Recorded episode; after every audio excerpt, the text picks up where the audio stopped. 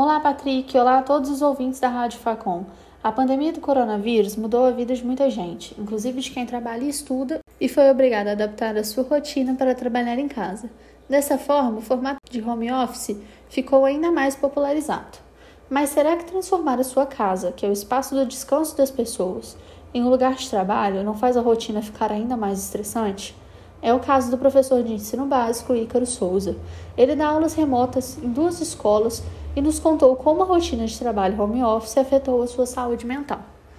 No meu caso, não causou nenhum sintoma de depressão ou ansiedade, não, mas o estresse sim, porque a gente normalmente no ramo da educação a gente já traz trabalho para casa, planejamento de aula, avaliação dos alunos.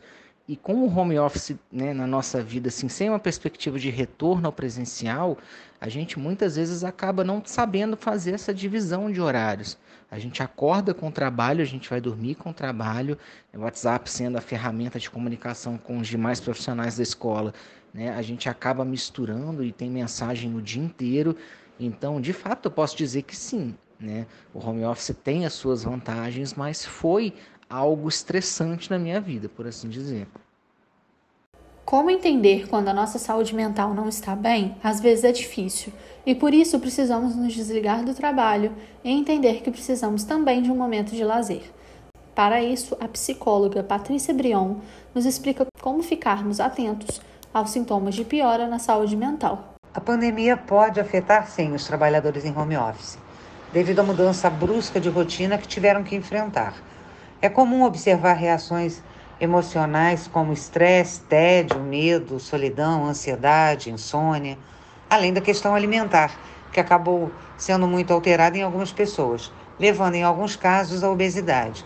É importante que a pessoa fique atenta aos sinais para tais condições não evoluírem para transtornos maiores, como os quadros depressivos e graus elevados de ansiedade. Além disso, podemos amenizar os sintomas e assim contribuir para um ambiente mais saudável.